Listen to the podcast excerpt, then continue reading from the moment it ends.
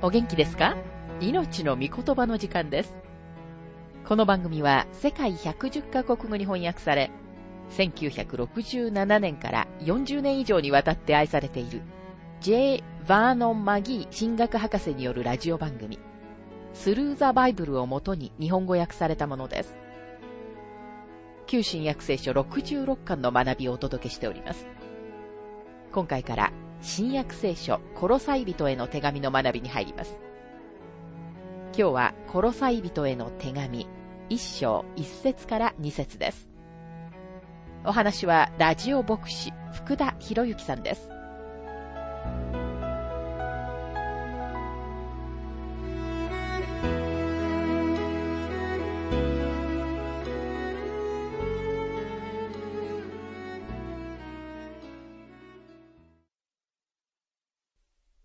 さて今回から新約聖書、コロサイ人への手紙の学びに入りますが、一章一節に書かれているように、この書簡の著者はパウロです。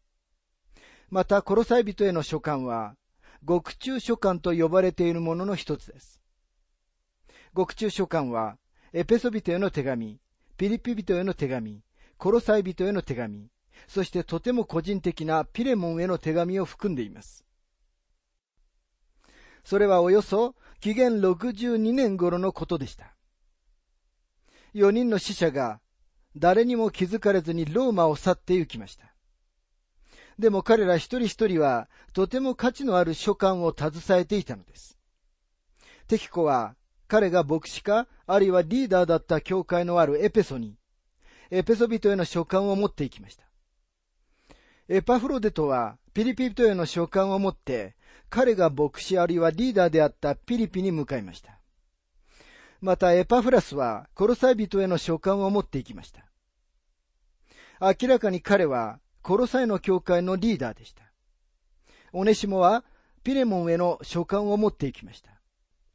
ピレモンはオネシモの主人であり、逃亡した奴隷であるピレモンは彼のところに帰って行くところだったのです。これら4通の書簡は一組になっていて、全部でキリスト教の解剖学、あるいは教会の解剖学と呼ばれてきました。これらの書簡の中に、クリスチャン信仰のすべての領域が網羅されているのがわかります。エペソビトへの手紙は、キリストがその頭である教会と呼ばれる信者の集まりについて書かれています。コロサイ人への手紙は、私たちの注意を体の頭であるキリストへと向けます。体そのものは二次的なものであり、あくまでもキリストがテーマです。キリストはクリスチャン生活がその周りを回っている円の中心なのです。コロサイ人への手紙は、キリストが神様の満ち満ちたお姿であるということを強調しています。ピリピ人への手紙は、この地上を歩んでいる教会を示します。クリスチャン生活がテーマです。クリスチャン生活はキリストが中心におられる円の演習です。ピリピピトへの手紙はしもべとなられたキリストを強調します。ピレモンへの手紙は行動となって現れるキリスト教を私たちに示します。車のタイヤが地面につくところ、あるいはこの時代で言えば、サンダルがローマの街道に触れるところとでも言いましょうか。ピレモンへの手紙は、異教の社会の中で働くキリスト教を実践しています。なぜこれらの書簡が教会の解剖学と言われるのか理解することができます。それはこれらの4通の書簡が一緒になって全体を作っているからです。これほどに価値ある文章を運んだことのある人々はこれまで存在しません。もし今日、あなたがパウロの手で書かれたこれらの4通の書簡の原本を持っていたとしたら、あなたの好きな値段でそれを売ることができたと思います。これらの書簡の霊的な価値は人間の価値では全く測ることができません。コロサイの廃墟が古着屋の門の中に立っています。ラオデキアとヒエラポリスと同じ地域にあります。町の廃墟は残っていますが、教会の廃墟は何も残っていません。コロサイの教会はピレモンの家庭で集まっていました。そこに教会の建物があったかどうかは疑わしいと思います。またその地域には偉大な文化があり、多くの人々が住んでいました。その地域は多かれ少なかれ東洋への入り口でした。そこは古着屋の門と呼ばれていました。ここで東洋と西洋が出会ったのです。ここにおいてローマ帝国は東洋を手なずけてローマの支配の下に置こうとしたのです。この際はラオデキア、フィラデルフィア、サルデス、テアテラ、そしてペルガモと同じように大きな要塞の町でした。これらすべての町々は東洋の侵入に対して大きな防御の町だったのです。でも使徒パウロの頃には危険はなくなっていました。なぜなら、その頃にはローマ帝国がすでにほとんどの世界を支配していたからです。その結果としてパウロの頃には人々は異教とひどい不道徳に陥っていました。コロサイはこの時代の大きな町の典型でした。記録からすると、パウロは一度もコロサイの町を訪れたことはありませんでした。なぜパウロはコロサイを訪れなかったのでしょうか彼は古着屋の門を通ってくることはなかったようですが、その代わり、サルデスからコロサイの北に入りました。明らかに彼はローマの街道をエペソに向かい、コロサイを迂回しました。パウロは一度もコロサイの町の中に入ったことはありませんでしたが、彼がコロサイの教会の創設者でした。エパフラスがその教会のリーダーであり、彼が直接の創設者であったかもしれませんが、コロサイの教会はパウロが創設したのです。パウロがローマの教会の創設者であったのと同じ方法で、彼はコロサイ教会の創設者でした。パウロはローマ帝国のとても多くの人々に伝道し、後になって彼らはローマに集まってきてそこに教会を形成しました。パウロはラオデキアには訪れて、そこからかなりの信者が来たかもしれません。でもエペソでのパウロの ministry によって回心した人たちは、確かに、コロサイに来て、その教会の核を作ったに違いありません。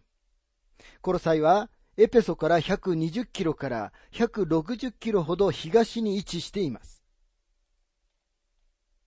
パウロはエペソでの ministry に3年間を費やしました。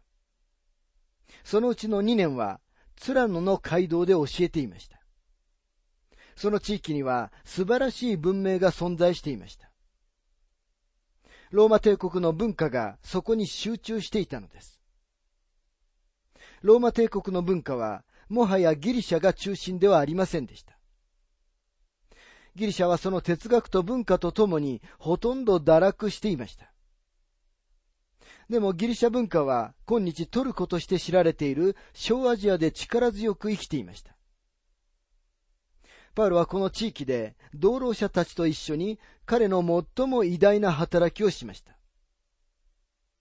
そこにはパウロと共にヨハネ・マルコ、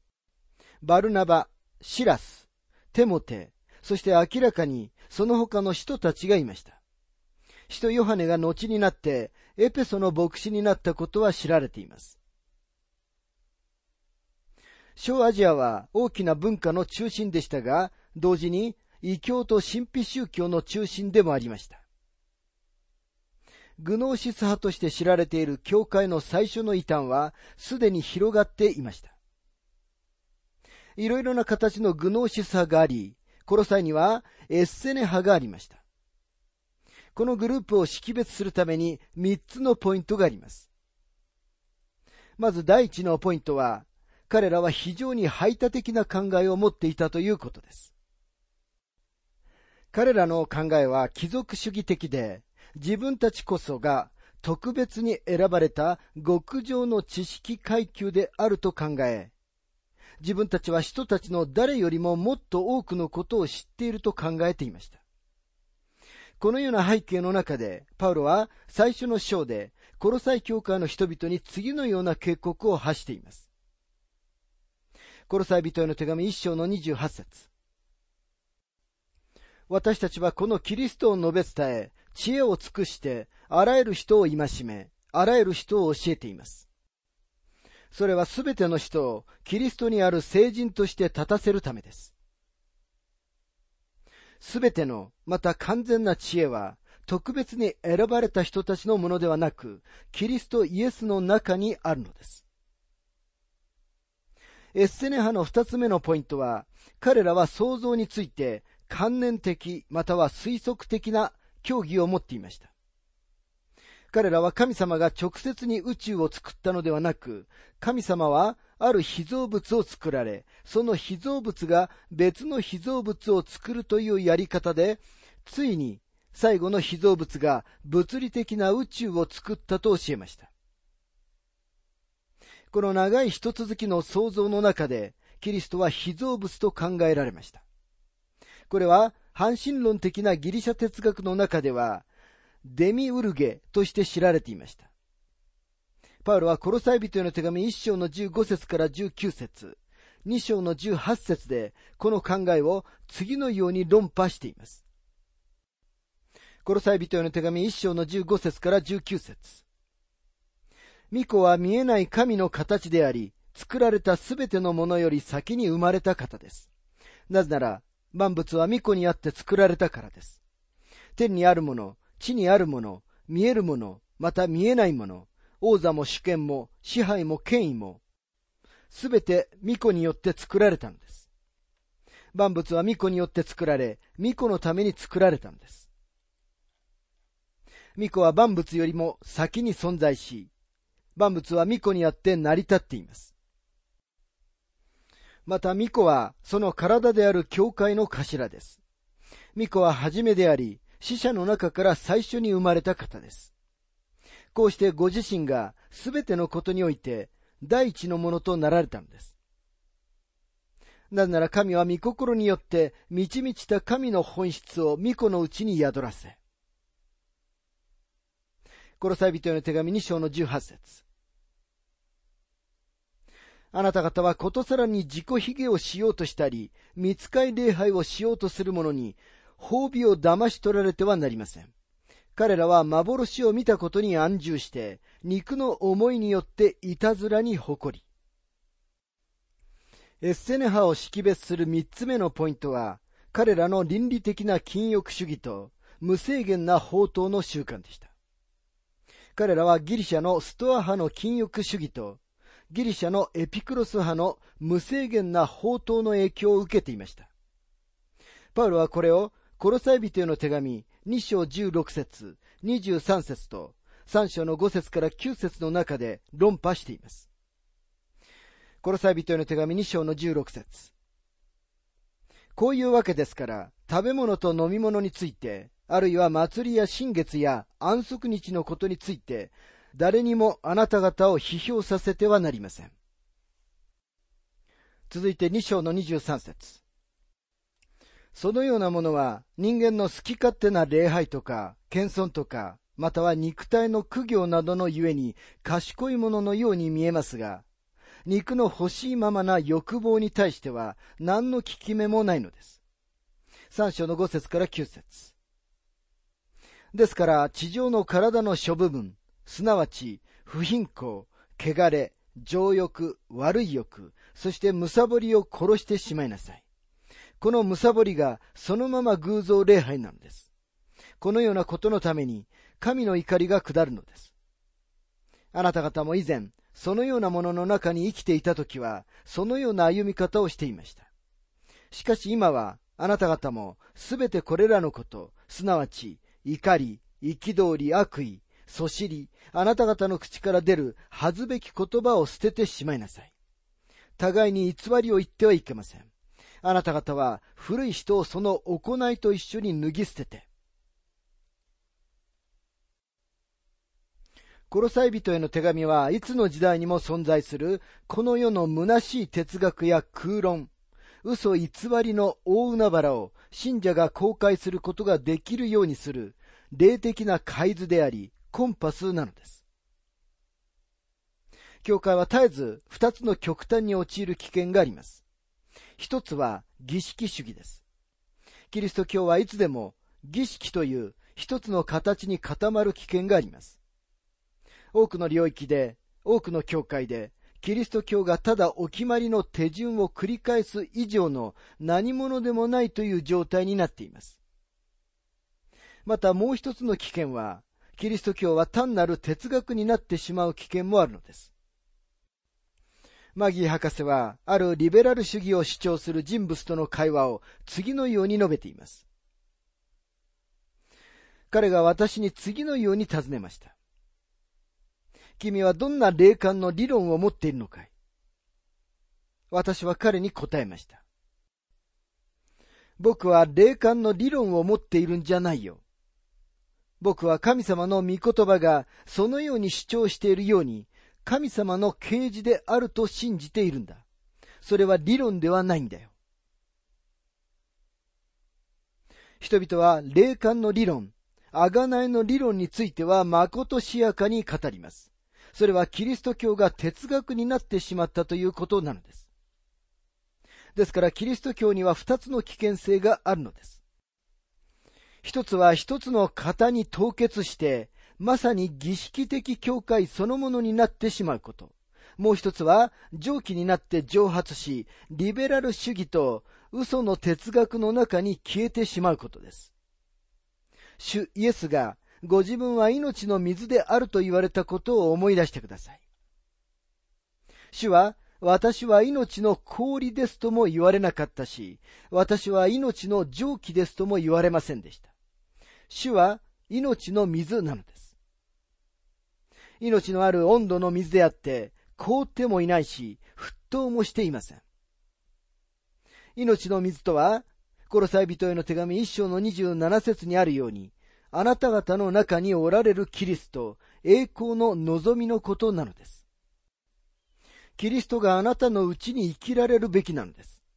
主があなたの住んでいる通りを歩かれるべきです。キリスト教は私たちの生きているところ、つまり人生の厳しい現実、あなたが今生きている日々の現実の生活のただ中におられる生けるキリストのことなのです。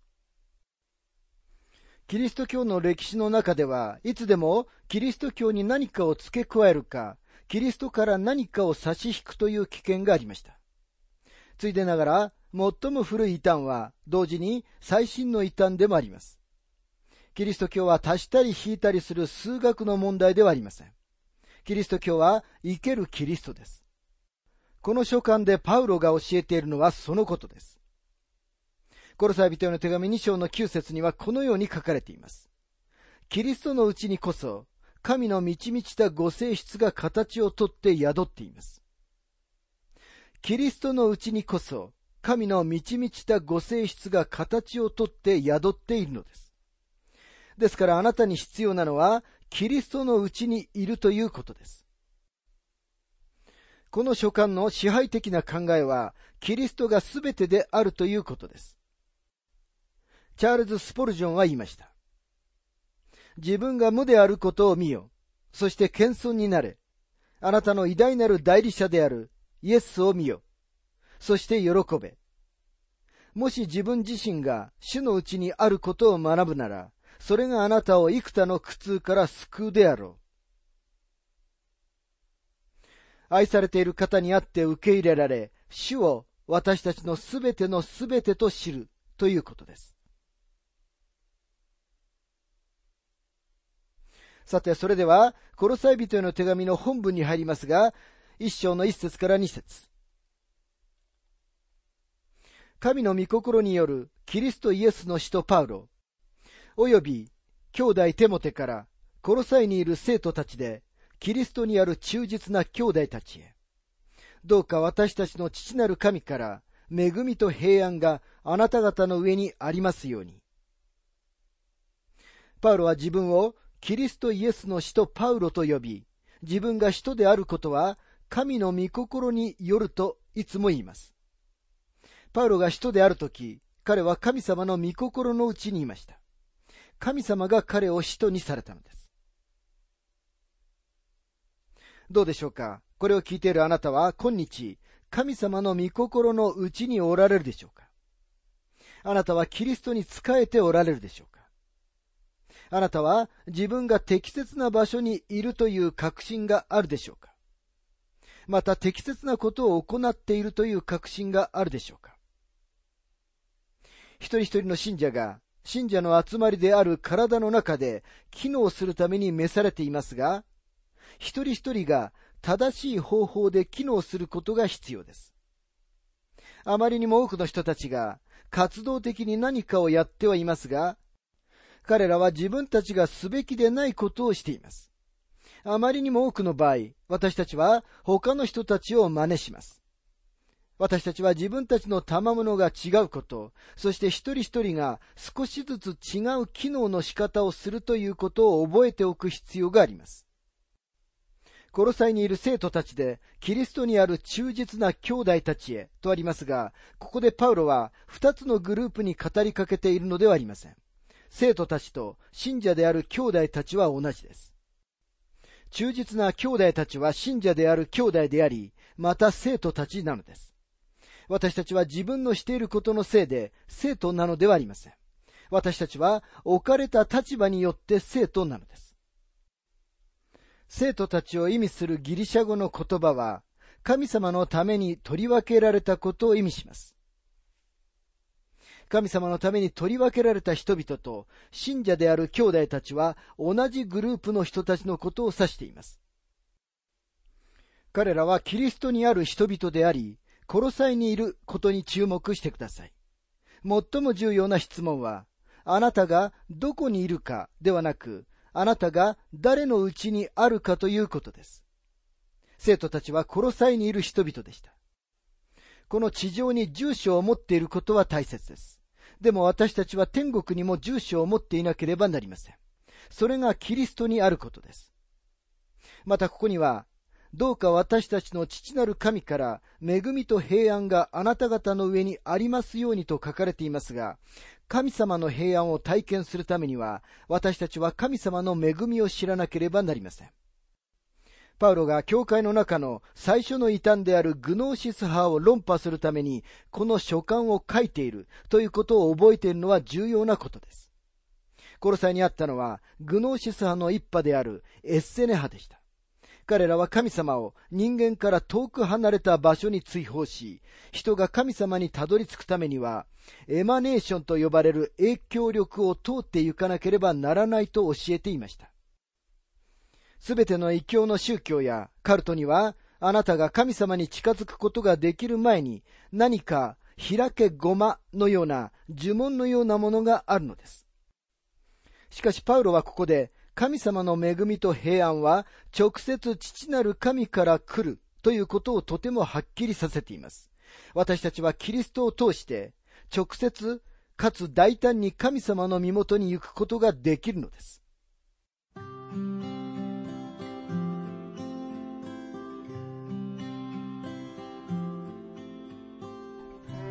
命の御言葉お楽しみいただけましたでしょうか？